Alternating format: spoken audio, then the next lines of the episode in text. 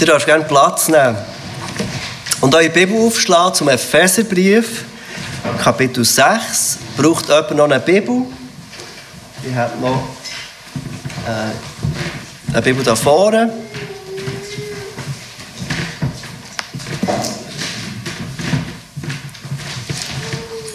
Da findet ihr Epheserbrief auf Seite 1233 in der Schlachter 2000 Version.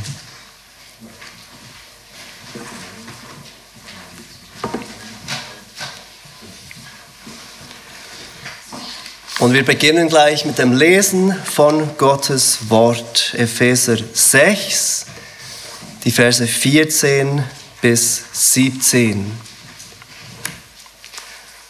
Der Apostel Paulus schreibt die folgenden Worte an uns heute Morgen, inspiriert durch den Heiligen Geist. So steht nun fest, eure Lenden umgürtet mit Wahrheit und angetan mit dem Brustpanzer der Gerechtigkeit und die Füße gestiefelt mit der Bereitschaft zum Zeugnis für das Evangelium des Friedens. Vor allem aber ergreift den Schild des Glaubens, mit dem ihr alle feurigen Pfeile des Bösen auslöschen könnt. Und nehmt auch den Helm des Heils und das Schwert des Geistes, welches das Wort Gottes ist. In den letzten Versen, den Versen 10 bis 13, hat der Apostel Paulus uns aufgerufen, bereit zu sein für diesen geistlichen Kampf als Christen. Wir sollen stark sein in dem Herrn und in der Macht seiner Stärke. Wir sollen die ganze Waffenrüstung Gottes anziehen, damit wir den listigen Kunstgriffen des Teufels stand haft gegenüberstehen können. Und weshalb? Wir haben es gesehen, wir befinden uns in einem Kampf gegen Herrschaften, gegen Gewalten, gegen Weltbeherrscher der Finsternis, gegen geistliche Mächte der Bosheit der himmlischen Regionen. Wir befinden uns als Christen, als Gottes Volk, als Gottes Kinder in einem Krieg gegen dämonische, satanische Mächte, die nicht nur gegen Gott streiten, gegen Gott rebellieren, sondern auch gegen uns. Satan und seine Helfer arbeiten daran, deinen Glauben, wenn du ein Kind Gottes bist, Schritt für Schritt zu zerstören, indem er dir Zweifel einredet. Zweifel über Gott, Zweifel über das Wort Gottes, Zweifel über den Charakter Gottes, Zweifel über die Echtheit deines Glaubens.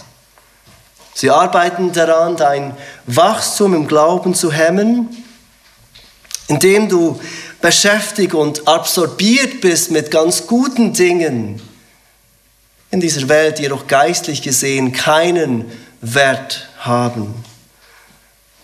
Satan und seine Dämonen arbeiten daran, dir deine Freude an Gott und an deinem Glauben und an deiner Rettung zu nehmen, indem sie dich immer wieder auf Dinge aufmerksam machen, die Dinge vor Augen halten, die du gerne hättest und nicht hast. Sie arbeiten daran, dein Zeugnis als Christ in dieser Welt zu beschmutzen, indem du immer mehr kleine, scheinbar unwichtige Kompromisse eingehst in deinem Glaubensleben. Und all das ist keine Überraschung, dass Satan und seine Dämonen gegen uns kämpft.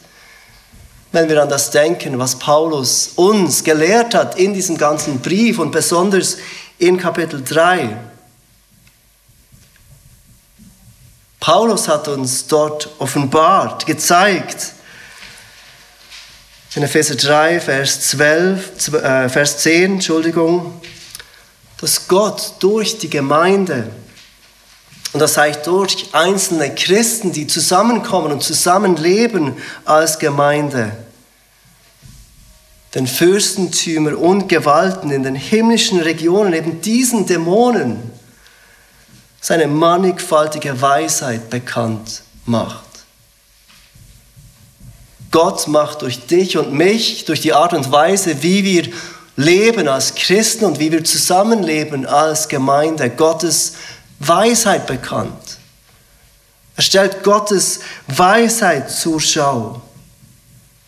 Diese vielfältige, große, mannigfaltige Weisheit. Und so will Satan diese zur Schaustellung hindern. Er will nicht, dass Gottes Weisheit gezeigt wird.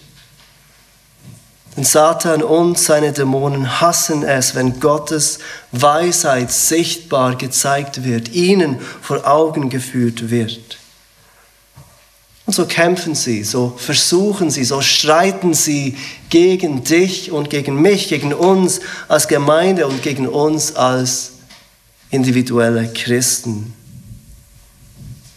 Sie wollen unser Zeugnis zerstören, sie wollen unseren Glauben zerstören, sie wollen unsere Freude hindern, unseren Wachstum im Glauben hindern. Und so ist es notwendig, diese ganze Waffenrüstung Gottes anzuziehen, wie es Paulus uns beaufträgt. Und es ist notwendig, weil wir ständig in diesem Kampf sind, diese Waffenrüstung anzubehalten. Und das ist das, was Paulus mit diesem Befehl, die Waffenrüstung anzuziehen, im Kopf hat. Zieht sie an und zieht sie nicht wieder ab. Denn solange ihr hier auf dieser Erde seid, solange ihr den Namen des Herrn Jesus anruft, seid ihr in diesem Kampf. In unserem Vers oder unserem Abschnitt heute Morgen erwähnt er diese Waffenrüstung genauer. Und es sind sechs Dinge, die Paulus aufzählt, die Teil dieser Waffenrüstung sind. Und uns ist klar, dass Paulus hier eine Metapher braucht, dass es nicht darum geht, dass wir wörtlich irgendwelche Dinge anziehen, sondern dass er diese Waffenrüstung, die in der damaligen Zeit bekannt und allgegenwärtig war, braucht, um uns vor Augen zu führen, was für geistliche Realitäten wir anziehen sollen. Und das Erste, das Paulus nennt, wir werden einfach diese sechs Bestandteile durchgehen. Das Erste ist der Gurt der Weisheit. Ihr seht das im Vers 14. So steht nun fest, eure Länder umgürtet mit Wahrheit. Er spricht hier von diesem Gurt der Wahrheit, dieser erste Bestandteil, den wir anziehen sollen.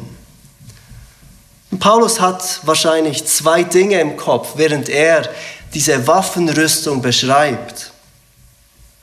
Das erste, äh, ich möchte euch bitten, Jesaja 11 aufzuschlagen. Wir werden dort gleich sehen, was das zweite ist, was Paulus sehr wahrscheinlich im Kopf hat, während er diese Waffenrüstung durchgeht. Aber während ihr aufschlagt, das erste, was Paulus sehr wahrscheinlich im Kopf hat, ist die römische Waffenrüstung.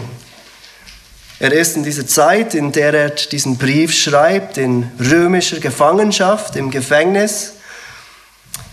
Und diese römischen Soldaten sind ihm sehr präsent, sie sind ihm vor Augen. Es kann sogar sein, einige Ausleger denken, dass er die Ketten, die er beschreibt im nächsten Abschnitt, dass er angekettet war an so einen römischen Soldaten, während er diese Dinge schreibt.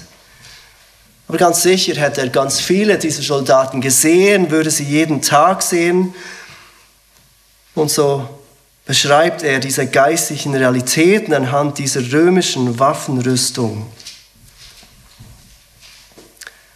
Etwas Zweites, was Paulus aber sehr wahrscheinlich auch im Kopf hat, ist das Alte Testament. So gut wir den Apostel Paulus kennen, würde er in dieser Zeit, in der er im Gefängnis ist, nicht einfach Trübsal blasen, sondern er würde die Zeit brauchen, um in Gottes Wort zu sein, um Gottes Wort zu studieren, um Gottes Wort zu meditieren. Und Gottes Wort zu seiner Zeit war im Großen und Ganzen das Alte Testament. Und in Jesaja 11 lesen wir von einem Mann, der umgürtet ist mit Wahrheit, genauso wie es Paulus im Epheser 6 beschreibt. Wir lesen Jesaja 11 ab Vers 1. Und es wird ein Zweig hervorgehen aus dem Stumpf Isais und ein Schössling hervorbrechen aus seinen Wurzeln. Und auf ihm wird ruhen der Geist des Herrn, der Geist der Weisheit und des Verstandes, der Geist des Rats und der Kraft, der Geist der Erkenntnis und der Furcht des Herrn. Und er wird sein Wohlgefallen haben an der Furcht des Herrn. Er wird nicht nach dem Augenschein richten, noch nach dem Hörensagen Recht sprechen, sondern er wird die Armen mit Gerechtigkeit richten und den Elenden im Land ein unparteiisches Urteil sprechen. Er wird die Erde mit dem Stab seines Mundes schlagen und den Gesetzlosen mit dem Hauch seiner Lippen töten. Gerechtigkeit wird der Gurt seiner Lenden sein und Wahrheit der Gurt seiner Hüften. Ich glaube, wir verstehen, dass Jesaja 11 eine Prophetie ist für Jesus. Er ist der Zweig aus dem Stumpf Isais. Er ist der, auf dem der Geist des Herrn ruht, wie auf keinem anderen vor ihm oder nach ihm. Er ist der Kämpfer, der umgürtet ist mit der Wahrheit, der für sein Volk kämpft. Paulus ruft uns mit diesem Bild in Erinnerung, dass er uns nicht zu einem Kampf aufruft, der Christus durch seinen perfekten Gehorsam, seinen Tor am Kreuz und seine siegreiche Auferstehung nicht bereits gewonnen hat. Es geht in diesem Kampf, zu dem Paulus uns aufruft, nicht darum, irgendetwas Neues zu erwirken, sondern standhaft zu sein in dem, was Christus für uns bereits erwirkt hat. Und wenn du heute Morgen hier bist und du bist nicht Christ, dann befindest du dich nicht in diesem Kampf zwischen dir und Satan, sondern in einem Kampf zwischen dir und Gott. Und Gott ruft dich heute Morgen auf, mit, dich mit ihm versöhnen zu lassen. Und er macht dies möglich, diese Versöhnung durch seinen Sohn Jesus Christus, der an unserer Stelle gestorben ist. Und durch Buße von unseren Sündern und Glauben an Jesus können wir versöhnt werden mit Gott. In Epheser 6 werden aber wir als Nachfolger von Jesus aufgefordert, uns zu umgürten mit dieser Wahrheit, diesen Gurt der Wahrheit zu tragen. Nun, was bedeutet das für uns heute? Was bedeutet es, wenn Paulus uns aufruft, diesen Gurt der Wahrheit anzuziehen, diesen Gurt der Wahrheit zu tragen? Einige Ausleger verstehen darunter, dass wir mit der Wahrheit von Gottes Wort umgürtet sein sollen, dass es um Gottes Wort geht, um Gottes Wahrheit, die er offenbart hat und dass Paulus uns hier auffordert, diese Wahrheit zu kennen und diese Wahrheit zu verinnerlichen. Und ohne Zweifel ist es wichtig, ohne Zweifel glauben wir, dass es wichtig ist für uns, Gottes Wort zu kennen, Gottes Wort zu verinnerlichen. Aber Paulus spricht hier von etwas anderem, von einer anderen Wahrheit. Er spricht von der Wahrheit von deinem Leben, der Wahrheit von unserem Leben als Christen. Er spricht hier von persönlicher Integrität, von Wahrhaftigkeit in unserem Glaubensleben. Wir umgürten unsere Länder mit Wahrheit, wenn wir ein Leben in Wahrheit und Wahrhaftigkeit leben. Umgekehrt ausgedrückt, wir machen uns anfällig für Satans Angriffe, wenn wir in Lüge leben, wenn wir nicht ehrlich sind, wenn wir am Sonntagmorgen jemand ganz anderes sind als unter der Woche. John Stott, ein englischer Prediger, hat es so ausgedrückt, Betrug, Heuchelei, Intrigen und Machenschaften, das ist das Spiel des Teufels. Und wir können ihn nicht mit seinen eigenen Waffen schlagen.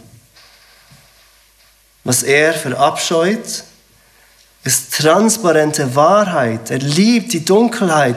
Das Licht treibt ihn in die Flucht.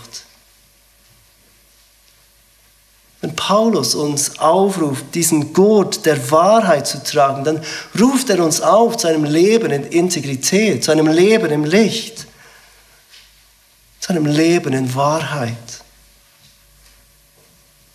Umgürte deine Lenden mit Wahrheit, das die erste Eigenschaft oder der erste Bestandteil dieser Waffenrüstung, der Gurt der Wahrheit.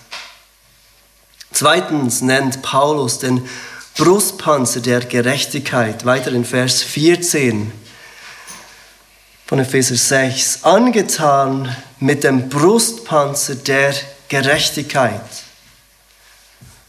Er ruft uns also auf, als Teil dieser Waffenrüstung diesen Brustpanzer der Gerechtigkeit zu tragen. Römische Soldaten trugen einen Brustpanzer aus Metall und Leder, um die dort lebenswichtigen Organe zu schützen. Und auch diesen Brustpanzer finden wir in Jesaja. Ich bitte euch kurz zu Jesaja 59 zu gehen. Jesaja 59, auch hier sehen wir wieder eine Parallele zu dem, was Paulus hier beschreibt. Und das Kapitel fängt an mit den folgenden Worten. Ich lese Jesaja 59 ab Vers 1.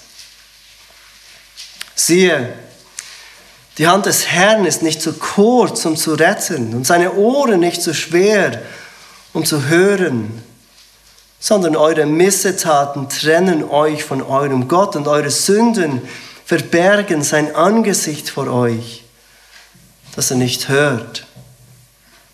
dann folgt ein Bekennen der Schuld Israels, ein bekennen, dass sie schuldig sind, dass sie Hilfe brauchen, dass sie sich nicht helfen können und dann folgt das Eingreifen Gottes. Wir sehen es im Vers 15. Und die Treue wurde vermisst und wer vom Bösen wich, musste sich ausplündern lassen. Als der Herr dies sah, missfiel es ihm, dass kein Recht da war. Er sah auch, dass kein Mann vorhanden war und war verwundert, dass kein Fürsprecher da war. Da half ihm sein eigener Arm und seine Gerechtigkeit, die unterstützte ihn. Er legte Gerechtigkeit an wie ein Panzer und setzte den Helm des Heils auf als sein Haupt. Er legte als Kleidung Rachegewänder an und hüllte sich in Eifer wie in einen Mantel. Der Prophet Jesaja prophezeit hier erneut auf das Eingreifen Gottes für sein Volk. Jesus Christus kommt als der, der dieser Panzer der Gerechtigkeit trägt.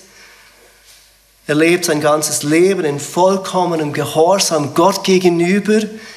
Er gehorcht jedes von Gottes Geboten perfekt. Er liebt Gott mit seinem ganzen Herzen, Verstand, seiner Seele und seiner Kraft. Er tut alles genau so, wie wir es hätten tun sollen. Er erfüllt die ganze Gerechtigkeit Gottes, stellvertretend für Gottes Volk. Aber auch hier Paulus zieht nicht nur eine Parallele zu Jesaja und zu Jesus, er ruft auch uns auf, diesen Brustpanzer der Gerechtigkeit zu bekleiden. So wollen wir uns erneut fragen, was bedeutet das für dich und mich heute? Wie ziehen wir diesen Brustpanzer der Gerechtigkeit an? Wie tragen wir diesen Brustpanzer der Gerechtigkeit? Und es gibt auch hier zwei Möglichkeiten, wie wir diese Gerechtigkeit verstehen können. Meistens, wenn Paulus den Begriff Gerechtigkeit braucht, dann spricht er von der Rechtfertigung als Glauben, von der Gerechtigkeit Gottes oder von Jesus, die uns angerechnet wird. In dem Moment, in dem du glaubst, vergibt Gott dir nicht nur all deine Sünde, Vergangenheit, Gegenwart und Zukunft, er spricht dich gleichzeitig auch vollkommen gerecht. Das heißt, er sieht dich so an, als hättest du das perfekte Leben von Jesus gelebt. Er behandelt dich so, als hättest du niemals gesündigt und noch viel mehr hättest du all das getan, was das Gesetz positiv von dir verlangt. Und dies allein aufgrund von Jesus Gehorsam. Und ohne Zweifel, dies ist eine wunderbare Wahrheit, eine Wahrheit, die wichtig ist im geistigen Kampf, dass wir nicht auf uns schauen, auf unsere Gerechtigkeit, sondern auf Jesus und seine Gerechtigkeit. Aber wahrscheinlich hat Paulus auch hier etwas anderes im Blick, nämlich unser eigenes gerechtes Leben. Spricht hier von dieser Frucht, die aus der Rechtfertigung kommt. In einem großen Teil des Epheserbriefes hat Paulus uns aufgerufen, würdig zu wandeln als Gottes Kinder. Er hat uns gezeigt, dass er erwartet, dass unser Glauben an Jesus einen Unterschied macht in unserem Leben. Dass die Vergebung von unseren Sünden, das neue Leben, das wir erhalten, zu einem wirklich neu gelebten Leben führt. Nicht nur Gerechtigkeit, die aus Glauben kommt und in der zu ruhen, sondern auch gerecht zu leben, verändert zu leben. Nicht perfekt zu leben, aber tatsächlich verändert zu leben. In Kapitel 4, Vers 24 vom Epheserbrief hat Paulus beispielsweise davon gesprochen, dass wir den neuen Mensch angezogen haben, der Gott entsprechend geschaffen hat in wahrhafter Gerechtigkeit und Heiligkeit. Die spricht davon, dass Paulus erwartet, dass Christen gerechte Leben leben, dass wir leben in Heiligung, in Heiligkeit leben. In Vers 9 von Kapitel 5 vom Epheserbrief spricht er davon, dass unser Leben der Gerechtigkeit, dass unser Leben der Gerechtigkeit eine Frucht des Geistes ist. Dass der Heilige Geist in uns zu einem Leben führt, mehr und mehr, das der Gerechtigkeit Gottes entspricht so glaube ich, dass Paulus von dieser Gerechtigkeit spricht, wenn er uns aufruft, den Brustpanzer der Gerechtigkeit anzuziehen. Er ruft uns auf zu einem Leben gemäß dem Willen Gottes. Und dieses Leben gemäß dem Willen Gottes hilft uns standhaft zu sein gegen die List des Teufels. Als drittes erwähnt Paulus die Stiefel. Und er nennt es die Stiefel mit der Bereitschaft für das Evangelium. Die Stiefel mit der Bereitschaft für das Evangelium. Das ist die dritte, der dritte Bestandteil dieser Waffenrüstung. Und wir lesen davon in Vers 15 von Kapitel 6 des Epheserbriefes. Und die Füße gestiefelt mit der Bereitschaft zum Zeugnis für das Evangelium des Friedens. Römische Soldaten würden nicht nur einen Brustpanzer anziehen, sie würden auch bestimmte Stiefel tragen, bestimmte Schuhe tragen, die sie schützen würden, die ihnen helfen würden in diesem Kampf. Diese Stiefel waren aus Leder, Sie hatten Sohlen mit vielen Lederschichten und diese Sohlen hatten Nieten darin, damit diese Soldaten auch standhaft sein konnten. Paulus ging, Paulus bringt diese Stiefel in Verbindung mit der guten Nachricht, wie wir sehen. Die gute Nachricht, genauer gesagt die Botschaft des Evangeliums, des Friedens. Und dieses Evangelium des Friedens mit Bereitschaft zu verkünden. Und es geht hier um den Frieden mit Gott. Egal, wer du bist, egal wie du aufgewachsen bist, egal was du getan hast, du kannst heute Frieden mit Gott haben, wenn du deine Schuld bekennst und von dein, dich von deiner Sünde abwendest und auf Jesus Christus vertraust, als einen Herrn und Retter. Und genau zu dieser Botschaft ruft uns Paulus auf, jederzeit bereit zu sein jederzeit bereit zu sein, diese Botschaft des Friedens zu verkünden und zu überzeugen. Und was macht es mit uns, wenn wir bereit sind, jederzeit von dieser Hoffnung zu erzählen? Was macht es mit dir, wenn du bereit bist, in welcher Situation auch immer, mit wem auch immer, von dieser Botschaft des Friedens zu erzählen. Von dieser Hoffnung, die wir haben in Jesus Christus. Das ist genau diese Bereitschaft zum Zeugnis, diese Bereitschaft von dieser Botschaft des Friedens zu reden, die uns hilft, standhaft zu sein im Kampf gegen Satan und seine Dämonen. Um dies besser zu, zu verstehen, stellt euch folgende Situation vor. Du bist bei deiner Arbeit, du bist zusammen mit deinen Arbeitskollegen und deine Arbeitskollegen fangen an, über deinen Vorgesetzten zu lästern. Sie lästern, sie tun Dinge, die, äh, oder sie erzählen Dinge, die er oder sie gemacht hat, ein Vorgesetzter. Und du weißt, dass es falsch ist, zu lästern. Du weißt, dass die Bibel dich aufruft, dich deinem Vorgesetzten zu unterordnen. Unterordnen bedeutet nicht, dass du lästerst, sondern dass du Respekt zeigst.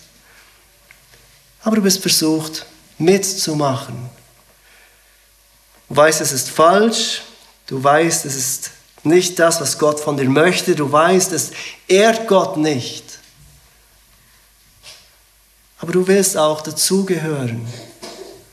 Du wirst nicht der sein, der diese Unterhaltung zum Stillstehen bringt. Du wirst nicht die Person sein, die andere verurteilt, indem du nicht mitmachst oder etwas sagst, dagegen sagst.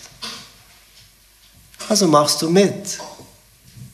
Du beginnst zu lästern, auch du beginnst, beginnst Dinge zu offenbaren über deinen Vorgesetzten, die nicht öffentlich sind. Dinge, die er oder sie gemacht hat, die nicht gut sind, aber die nicht gesagt werden müssen öffentlich. Und im nächsten Moment fragt dich einer deiner Kollegen, was hast du am Sonntag getan? erzählst vom Gottesdienst, er fängt an, dich mehr von deinem Glauben zu fragen. Und irgendwie merkst du, wie schwierig es jetzt ist, glaubhaft von einem Glauben an Jesus und von einem neuen Leben in Christus zu erzählen, nachdem du gerade so gelästert hast. Diese Überzeugung, jederzeit bereit sein zu wollen zum Zeugnis immer und zu jeder Situation, mit allen Menschen, die du triffst, bereit sein zu wollen, von Jesus zu sprechen. Hilft dir in Zeiten der Versuchung. Und so erwähnt es Paulus als Teil dieser Ausrüstung, damit wir standhaft sein können. Sieh diese Stiefel, mit der Bereitschaft für das Evangeliums an. Vers 16 in Paulus den vierten Bestandteil der Waffenrüstung. Und es ist das Schild des Glaubens. Vers 16. Vor allem aber ergreift den Schild des Glaubens, mit dem ihr alle feurigen Pfeile des Bösen auslöschen könnt. Diese römischen Soldaten waren ausgerüstet mit einem großen Schild. Dieses Schild war über einen Meter hoch, fast einen Meter breit. Es diente dafür, dass sie sich verteidigen konnten, besonders gegen Pfeile. Pfeile, die in Pech getränkt wurden und angezündet wurden und die durch diese Rüstungen fressen sollten mit diesem Feuer. Dieses Schild bestand aus Holz, Leder und Eisen und es sollte diese Krieger, diese Soldaten bewahren vor diesen feurigen Pfeilen. Und genau dieses Bild greift Paulus auf. Satan schießt diese feurigen Pfeile gegen uns, diese Pfeile des Zweifels, feurige Pfeile der Anklage, feurige Pfeile der Hoffnungslosigkeit. Anfänglich mögen wir sie noch ignorieren, wir nehmen sie nur als Gedanken wahr, doch wir erleben, wie diese Gedanken an uns nagen, wie ein Feuer, das mehr und mehr brennt. Und plötzlich in einer Situation richten diese Gedanken des Zweifels, der Anklage, der Hoffnungslosigkeit ihren Schaden an. Sie schaden unserem Glauben. Wir fangen an, Gott in Zweifel zu ziehen, an seiner Güte zu zweifeln, an seiner Existenz zu zweifeln. Um dagegen standhaft zu sein, brauchen wir diesen Schild des Glaubens. Paulus meint damit unser persönlicher Glaube an Jesus Christus und die Wahrheit seines Wortes. Diese feurigen Pfeile kommen immer noch. Es bewahrt uns nicht vor den Pfeilen, dass sie überhaupt kommen.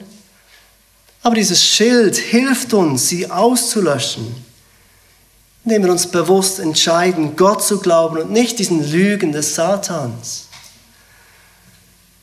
Ich glaube, Paulus gibt uns hier mit diesem Schild des Glaubens einen indirekten Aufruf, unseren Glauben zu bewahren und zu kultivieren dem Priorität zu geben in unserem Leben, was unseren Glauben stärkt. Das zu meiden in unserem Leben, was diesen Glauben hindert und schwächt. Das ist ein indirekter Aufruf von Paulus, das Lesen der Schrift nicht zu vernachlässigen, das Gebet nicht zu vernachlässigen das Zusammenkommen und Dienen in der Gemeinde nicht zu vernachlässigen. Als fünftens erwähnt Paulus den Helm des Heils. Und wir können uns vorstellen, dass Helme zu dieser Zeit nicht besonders bequem waren. Sie sind es auch heute nicht. Wir tragen nicht einfach Helme, wenn wir nicht müssen, Normalerweise, wir ziehen sie so schnell ab, wenn wir können. Und so wurden Helme damals nur dann getragen, wenn die Gefahr unmittelbar bevorstand oder wenn man sich direkt im Kampf befand. Dass uns Paulus hier aufruft, diesen Helm, das heißt zu nehmen, erinnert uns einmal mehr an diese Dringlichkeit in diesem Kampf. Auch wenn der Kampf nicht immer gleich spürbar ist, sind wir doch jederzeit mittendrin. Im 1. Thessaloniker 5, Vers 8 spricht Paulus von dem Helm der Hoffnung auf das Heil. Er erwähnt auch, auch dort diesen Heil, der Helm der Hoffnung auf das Heil. Und wir setzen unsere Hoffnung nicht in uns selbst, sondern auf die Gewissheit, dass dieser Kampf irgendeinmal ein Ende haben wird und dass wir für immer sicher und geborgen bei Gott sein werden. Heil des Herrn, des Heils, ist die Erinnerung, dass unser Heil von Gott kommt. Die Erinnerung, dass unser Heil bei Gott gewiss ist. Die Erinnerung, dass Gott derjenige ist, der für uns kämpfte. Wie es Jesaja prophezeite, damit wir heute dieses Heil von Gott empfangen dürfen. Und dieses, diese Gewissheit auf das Heil schützt uns wie ein Helm vor diesen Anfeindungen des Teufels, der uns immer wieder in Zweifel reden will, ob unser Heil bei Gott gewiss ist. Paulus schließt diese Liste mit dem Schwert des Geistes. Und es ist der sechste Bestandteil dieser Waffenrüstung, das Schwert des Geistes. Und wir sehen es im Vers 17 von Epheser 6. Und nehmt auch den, Heim des, den Helm des Heils und das Schwert des Geistes, welches das Wort Gottes ist. Hier haben wir den einzigen Teil der Waffenrüstung, der für den Angriff gedacht ist. Diese anderen fünf sind Dinge, die uns helfen, uns zu verteidigen. Dieses sechste, das Schwert des Geistes, ist etwas, das uns hilft, anzugreifen. Und es ist das Wort Gottes. Das Wort für Schwert, das Paulus hier braucht, ist ein kleines Schwert. Ein Schwert, das damals im Nahkampf gebraucht wurde. Und wie es Jesus gemacht hat, konfrontieren wir die Lügen Satans in diesem Nahkampf mit Gottes Wort. Er kommt mit seinen Lügen zu uns. Wir antworten mit der Wahrheit von Gottes Wort, genauso wie es Jesus gemacht hat in Matthäus 4. Wie es Jesus gemacht hat, sprechen wir Gottes Wort in eine Welt hinein, die unter der Tyrannei von Gottes Feind lebt und leidet. Und so greifen wir das Reich des Satans an. Nehmt das Schwert des Geistes, welches das Wort Gottes ist. Paulus ruft uns auf, zu stehen, standhaft zu sein in unserem Glaubensleben, standhaft zu sein als Christen standhaft zu sein als Gemeinde. Und er ruft uns in Erinnerung, dass wir dies nicht allein tun können. Dass wir damit Gottes Hilfe brauchen, dass wir das nur mit diesen Mitteln tun können, die Gott uns gegeben hat. Und so ruft er uns auf, diesen Gott der Wahrheit, der Brustpanzer der Gerechtigkeit, die Stiefel mit der Bereitschaft für das Evangelium, der Schild des Glaubens zu tragen und diesen Helm des Heils und das Schwert des Geistes, welches das Wort Gottes ist, zu nehmen, damit wir gegen die List des Teufels standhaft sein können. Lass uns miteinander beten. Vater, wir danken dir für dein Wort das uns hilft, in dieser Welt als deine Kinder zu leben. Wir möchten dich bitten, dass du dein Wort brauchst. All das, was wir heute Morgen gelernt haben und worüber wir erinnert wurden, ernst zu nehmen, sodass jeder von uns standhaft sein kann in diesem Kampf.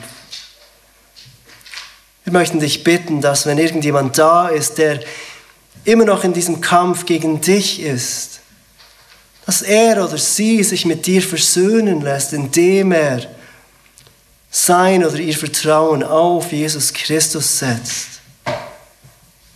der für uns gekämpft hat, so dass wir Frieden haben dürfen mit dir und einmal in alle Ewigkeit dich loben dürfen und uns an dir erfreuen dürfen als den einzig wahren Gott und Retter. Amen.